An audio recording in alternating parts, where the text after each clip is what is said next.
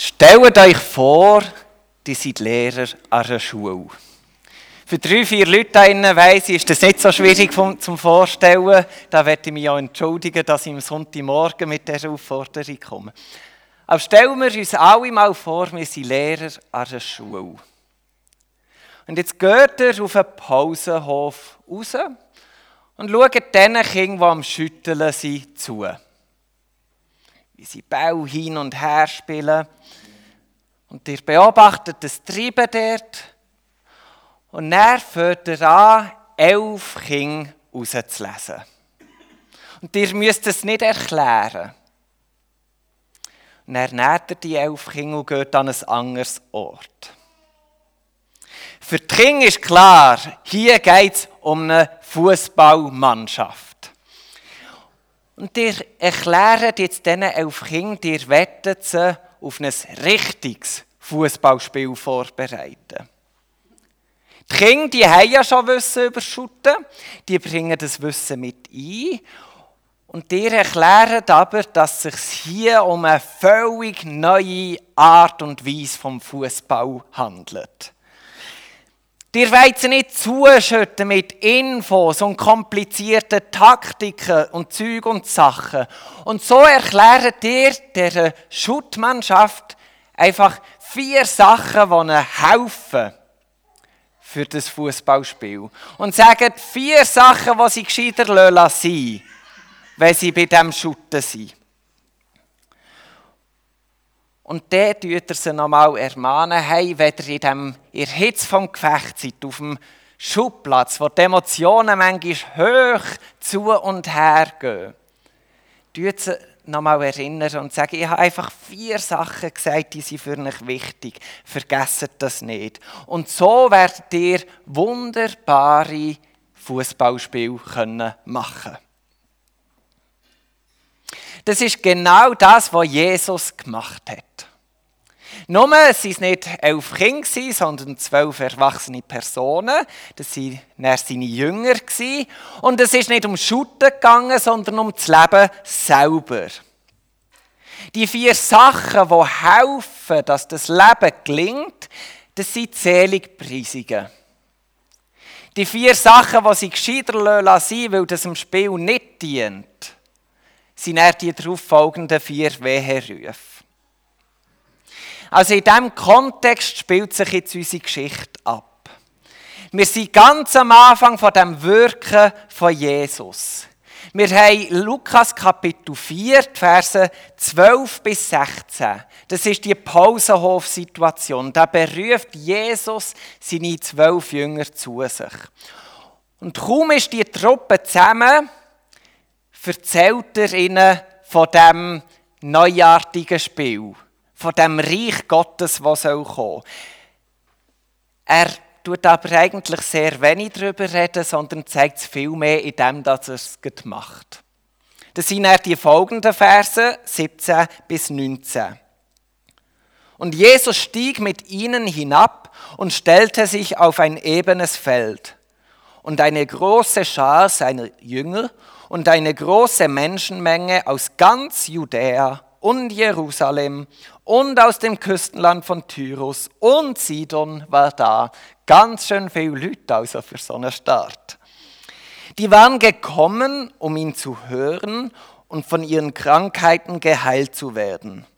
Auch die von unreinen Geistern geplagten wurden geheilt. Und alles Volk wollte ihn berühren, denn eine Kraft ging von ihm aus, die alle heilte. Also wir haben den sogenannten Lehrer, der seine neue Fußballmannschaft um sich herum hat. Und jetzt macht er das erste Fußballspiel mal einfach selber. So, dass das Team der neuartige Fußball einfach mal darf beobachten und kann zuschauen. Das Team realisiert sofort, wow, da geht ja wirklich etwas ganz Neuartiges ab. Da passiert etwas im Leben, das wir bisher nicht kennt. Wir haben das Gefühl, es laufe ganz anders ab, aber hier sehen wir etwas, das ist ja völlig verrückt für unser Denken. Und so sehen sie einfach mal, nach dieser Berufung dürfen sie einfach mal zuschauen, wie das neue Fußball, die neue Welt oder eben das Reich Gottes, wie das funktioniert, was die Idee dahinter ist, was dort soll gelebt werden. Und jetzt nach dem ersten Eindruck geht Jesus in die sogenannte Meta-Ebene. Er ist ja sehr praktisch. Aber für einen kurzen Moment verlässt er das schnell und bringt nicht lange komplizierte Taktiken und Ausführungen. Er bringt jetzt die vier Punkte rein. Vier Sätze, wo er sagt, hey, das ist wichtig.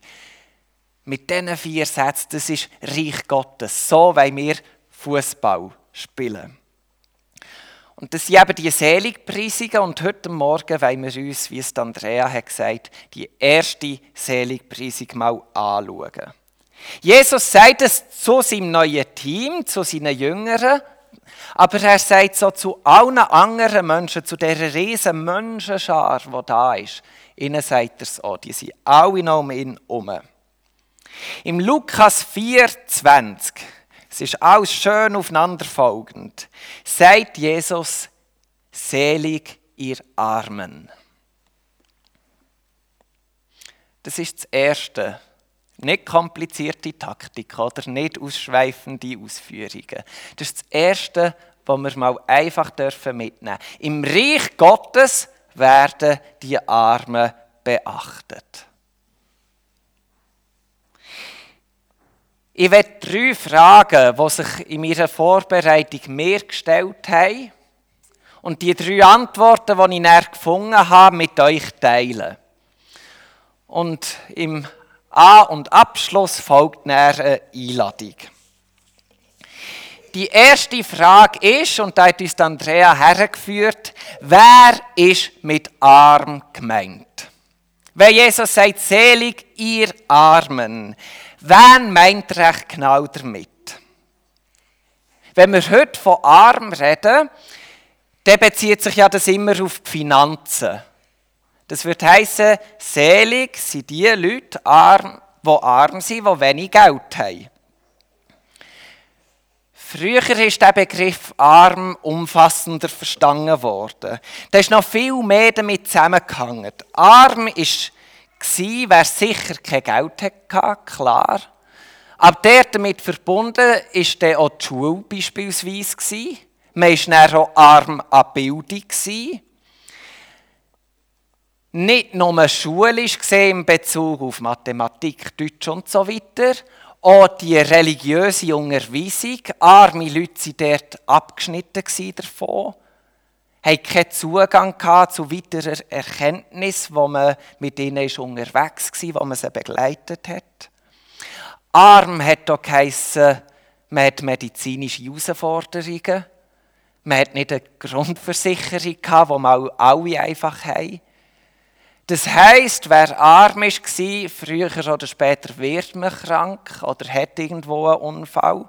Wenn man das nicht anständig behandeln kann, wird es grösser und grösser. Arme Leute, das ist ein ganz umfassender Begriff. Letztendlich waren sie oft Bettler.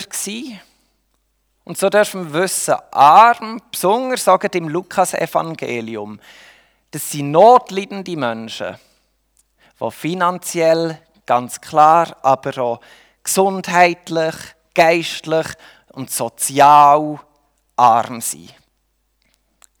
Es sind Aussenseiter. Es sind niedrige Menschen, wörtlich übersetzt wäre es der sich Duckende, der sich Verbergende.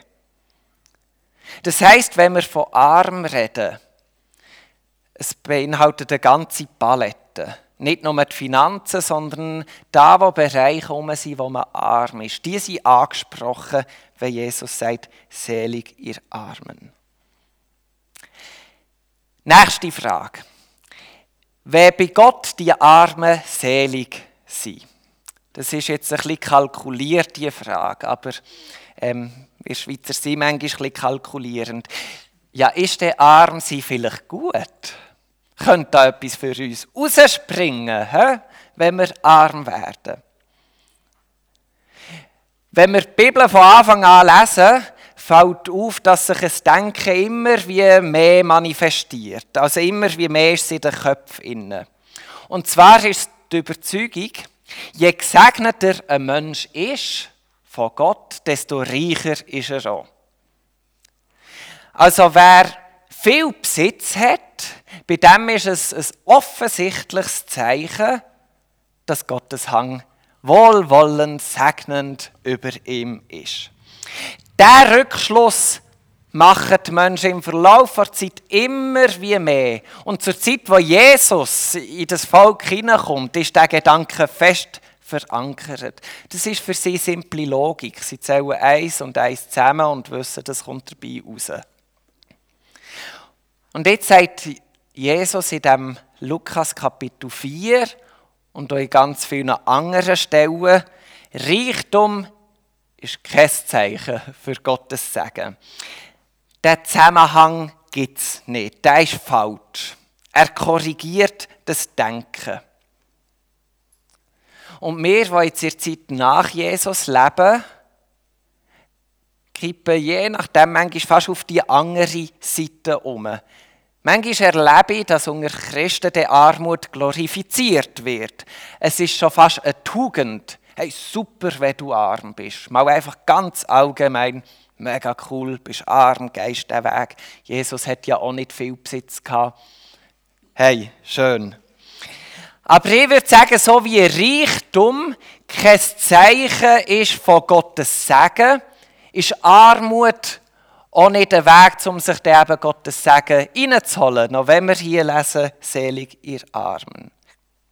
Ich würde sagen, mal ganz grundsätzlich, Reichtum, Armut ist mal einfach neutral zu bewerten. Was wir näher müssen anschauen ist, egal wo das wir stehen, wie gehen wir damit um? Welche Verantwortung haben wir mit dem, wo wir drinnen stecken? Und da kommen dann schon ganz, ganz wichtige und entscheidende Fragen. Aber grundsätzlich so pauschal, reich, arm, ich würde es nicht mit dem Sagen von Gott verbinden. Nächste Frage.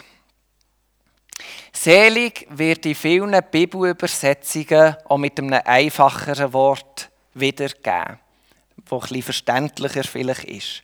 Glücklich. Und dort ist die Aussage also, glücklich ihr Armen. Warum sollten Arme jetzt eben echt glücklich sein? Weil eben, es ist ja weder ein Zeichen für oder gegen, Gegensagen von Gott. Und er so ein bisschen, wenn wir Gott schnell aus dem Spiel rauslösen, ja, arm sind kein schönes Gefühl. Es löst Druck aus.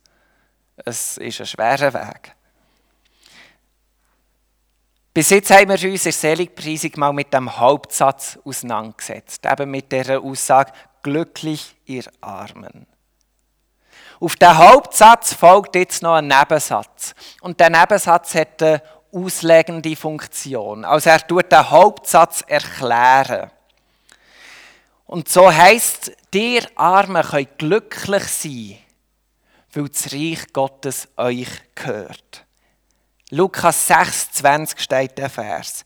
Selig ihr Armen, denn das Reich Gottes ist euer.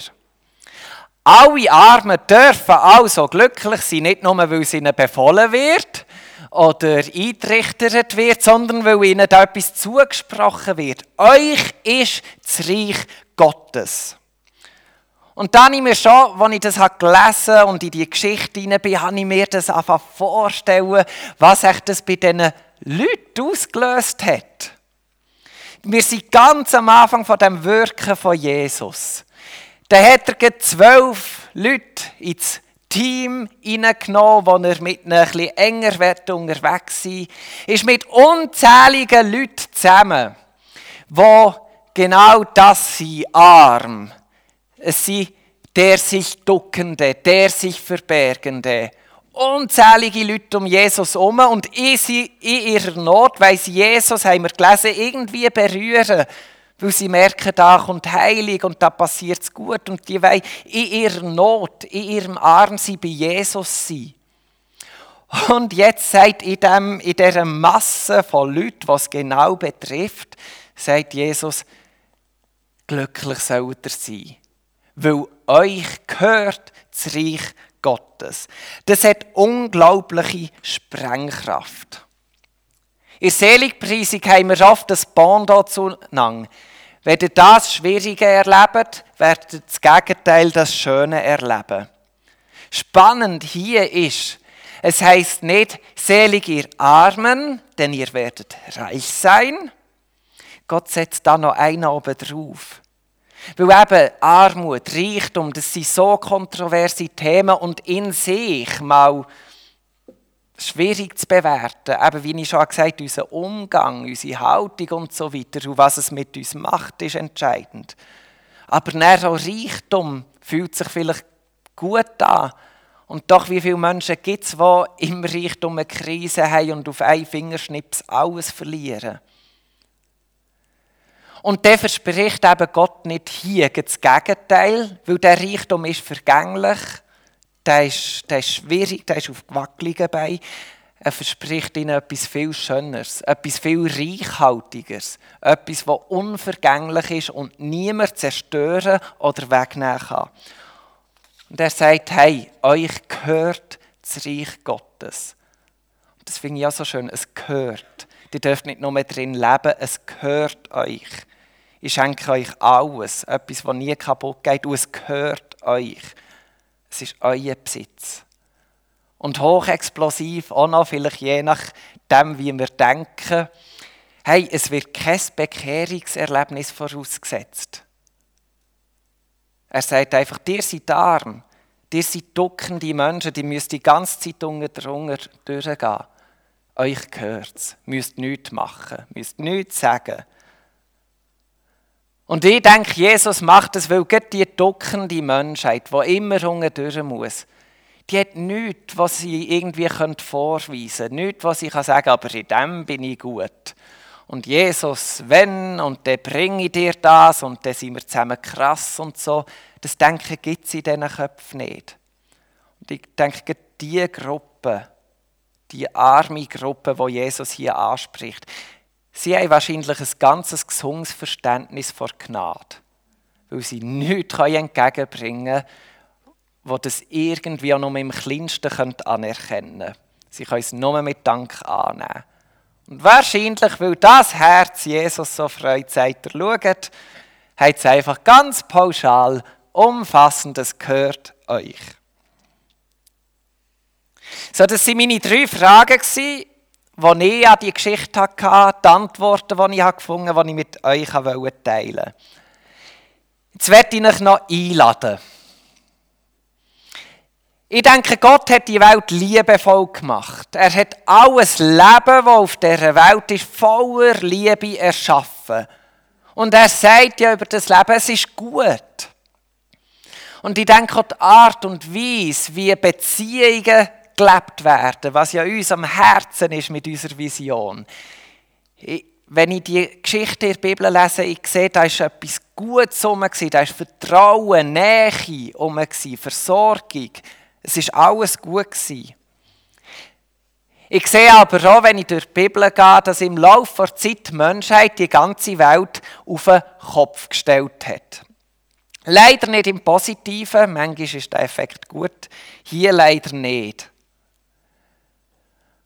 Und man hat angefangen, Zeug, die eigentlich super wäre für unser Zusammenleben, wo es genug gibt für jeden, wo gesunde Beziehungen da sind, hat man angefangen umkehren, um noch mehr Profit und so weiter rauszuholen. Und der die logische Folge ist, es gibt Armut. Und das ist eine Herausforderung von unserer Welt, die im Moment auf dem Kopf steht, dass wir ganze Haufen Leute haben, die arm sind. Menschen, die kaum Geld haben, nicht wissen, wie der Tag zu Ende gehen aber natürlich auch andere Sorgen haben.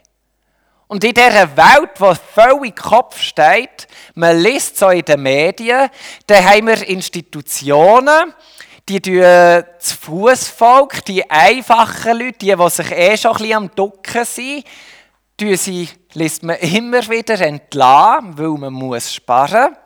Und die Duckenden werden noch mehr sich Duckende. Und die, die schon viel haben, werden noch mehr haben. Und irgendwo geht doch da etwas nicht auf. Also wir haben eine klare finanzielle Armut. Weltweit und hier in der Schweiz haben wir diese Bewegungen auch. Hier in der Schweiz, denke ich, auch, ist eine riesige Herausforderung, dass Leute ohne Ausbildung auf dem Arbeitsmarkt einen schweren Stang haben. Wenn du kein Papier hast, dann wird es schwierig. Mit ein bisschen Glück findest du eine sehr einfache Arbeit, die dich nicht herausfordert, im Sinne von, was Gott in dich hineingesteckt hat und was du alles könntest. Und meistens ist es auch noch schlecht zahlt. Und dort, das ist ein riesen Rattenschwanz, näher haben die ganze Problematik mit Ausländern, die zum Beispiel sprachliche Schwierigkeiten haben und wie wird man, wenn man die Sprache nicht gut beherrscht, aber vielleicht ein brillanter Kopf ist, hier eine Ausbildung machen? Und dort treibt es Leute noch mehr in die Armut und noch mehr Schwierigkeiten rein. Aber dann sehe ich auch Krankheit und Tod. Es überfordert uns. Also wir haben nebst sozialer Armut von vorhin, denke ich, ja, uns ist die Weisheit abhanden gekommen, auch auf vielen Orten, wie wir mit Krankheit und Tod umgehen.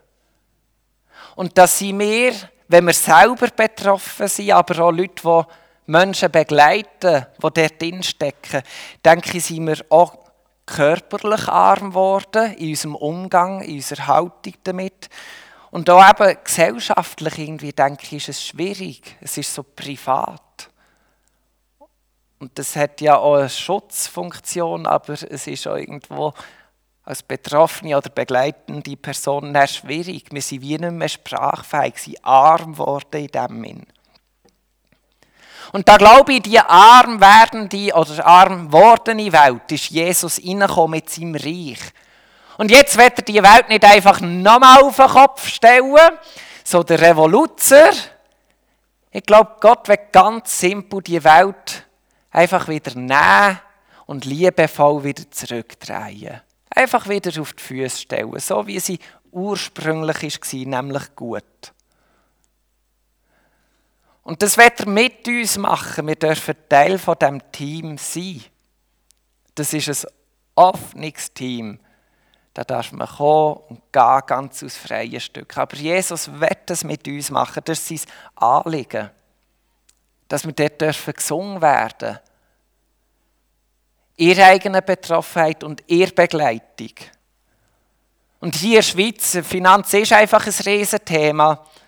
Wir sind mega reich, brüsten uns immer, wie sozial dass wir sind, weil wir irgendwie das Rote Kreuz und so irgendwo noch eine Geschichte haben oder so. Aber hey, es betrifft uns auch mega. Auch die Finanzen. Mein Cousin hat mir erzählt, hier in der Schweiz wird empfohlen, du musst drei bis vier Monatslöhne auf der Seite haben, dann bist du sicher. Und nebst dem, dass ich es jetzt in meinen Umständen schwierig finde, so viel Geld auf die Seite zu tun, habe ich auch das Gefühl, hey, egal wie viele Monatslöhne wir auf der Seite haben, also wir merken es ja in unseren Krisen, wenn das unsere Sicherheit ist, dann stehen wir recht auf wackeligen Beinen, wenn wir auf so etwas bauen wollen. Und da bekennen wir doch lieber, irgendwo wird das Leben für mich drückend, so viel Geld bräuchte, könnt ihr mir vielleicht helfen? Oder Leute, die mehr Geld haben, können sagen, schau, ich unterstütze dich. Ähm, ich bin fit genug, dass es so mit weniger geht und tragen einander in. Und wissen aber, unsere Sicherheit ist eben in, in Gott. Dort wollen wir Sicherheit holen. Und das andere ist dann wie das praktische Leben, das wir miteinander meistern wollen. Und vielleicht ist es dran, dass jemand sich mal meldet und sagt, hey, es drückt mich mit meinen Finanzen. Kann mir jemand helfen? Oder Leute, die sagen, eben, hey, ich, bin, ich habe genug, ich will es verteilen. Ich glaube, vielleicht ist es ein bisschen reingeschossen, aber mal einfach einen grossen Teil von seinem Vermögen weggeben an Leute, die erniedrigt sind, die unter Druck sind. Und ich glaube, es wäre nicht nur eine prophetische Handlung, im Sinn von der Welt kommunizieren, wo das unsere Sicherheit ist, sondern es wäre auch eine ganz praktische Handlung, die mit Jesus die Welt anpackt und sie wieder umdreht und auf die Füße stellt. Und darum werde ich uns einladen, dass wir Teil von dieser Mannschaft sind, von dem neuen Team, der auf eine völlig neue Art und Weise eben nicht Fußball spielt, sondern das Leben neu gestaltet, wo miteinander in dem Reich Gottes unterwegs ist. Lasst uns völlig neu über Geld denken. Lasst uns neu über Abschlüsse denken.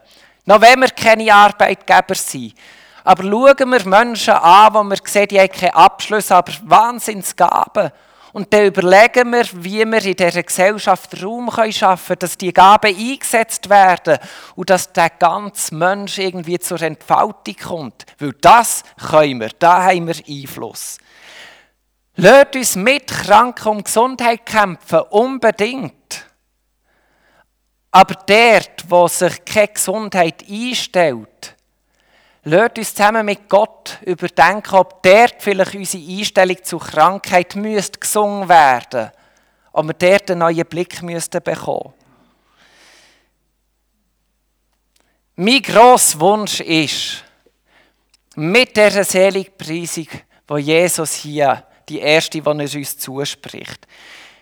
Dass wir als ein Team unterwegs sind, die auf Menschen, die geduckt, erniedrigt sind, die Aussenseiter sind, die auf irgendeine Art und Weise Armut erleben, zugeht, damit die Leute plötzlich merken, ah ja, es ist tatsächlich so. Jesus ist zu uns gekommen.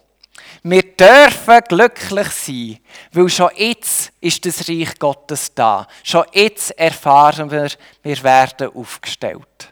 Und irgendwann wird ja Jesus kommen und noch das komplett, die Erde komplett wieder auf seine Füße stellen. Amen.